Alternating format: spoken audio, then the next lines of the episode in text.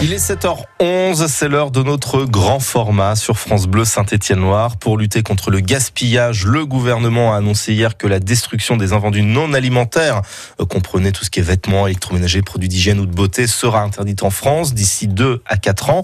Il va donc falloir trouver des solutions pour recycler ces produits, euh, comme des solutions qui avaient été lancées d'ailleurs pour recycler les invendus alimentaires cette fois. Tiffany Antkoviak, bonjour. Bonjour. Vous allez nous présenter, Tiffany, un exemple de recyclage dans la Loire, celui des invendus de pain dans les boulangeries et les cantines de l'agglomération stéphanoise. Sur les 350 à 500 pains et baguettes qui sortent chaque jour du four de sa boulangerie, juste à côté de la préfecture de la Loire à Saint-Étienne, Jérémy Fouillade ne vend pas toujours tout, mais hors de question pour le jeune boulanger et son épouse, Céline, qui gère le magasin avec lui, de jeter les invendus. Déjà personnellement, on essaye de faire des efforts, donc euh, on voulait euh, avoir la même philosophie pour notre entreprise. En ce qui concerne le pain, donc les invendus, euh, on en fait don à Agro les recycle en farine animale. Le soir, moi, je, donc, je garde le pain euh, qui est invendu et puis il passe une fois par semaine, euh, voilà, récupérer les sacs de pain. c'est bien rodé. Derrière ce processus, il y a Thierry Bruyère. Il a lancé Onden Agro en 2014 au Chambon-Feugerolles et son idée a fait mouche au-delà des boulangeries. Tous les jours, des salariés de chez nous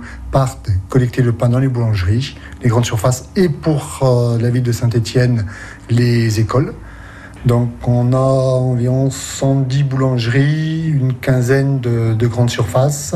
Le pain arrive à l'atelier, il est euh, trié, il est tranché, il est séché et broyé afin d'être revendu aux agriculteurs qui s'en servent comme nourriture pour leur bétail.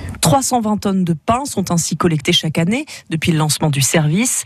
Thierry Bruyère compte sur ses 22 salariés, tous en réinsertion, pour mener à bien cette mission de recyclage. Et cette association, Tiffany, elle ne s'arrête d'ailleurs pas au recyclage du pain. Depuis six mois, Onden Agro collecte aussi l'huile de friture utilisée dans certains restaurants de la Loire, comme l'explique le directeur Thierry Bruyère. On met à disposition des restaurateurs des fûts de 30 à 120 litres.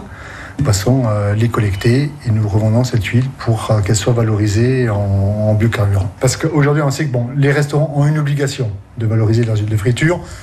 La plupart le font, sauf les petits euh, restaurants qui peut-être des fois oublient et puis ils vont déverser leurs huiles. Donc nous aussi, on va chercher les petits points de collecte. Ça fait que six mois, mais on approche les 200 points de collecte déjà. Onden Agro réfléchit désormais à étendre ce service aux particuliers qui ne font pas forcément la démarche d'apporter les huiles alimentaires usagées en déchetterie. Et on va reparler des initiatives ligériennes et plus précisément dans l'agglo de Saint-Etienne contre le gaspillage et pour préserver l'environnement après le journal de 8h30. Sylvie Fayol, vice-présidente de Saint-Etienne Métropole en charge du développement durable, sera notre invitée. On vous rappelle qu'aujourd'hui, c'est la journée mondiale de l'environnement.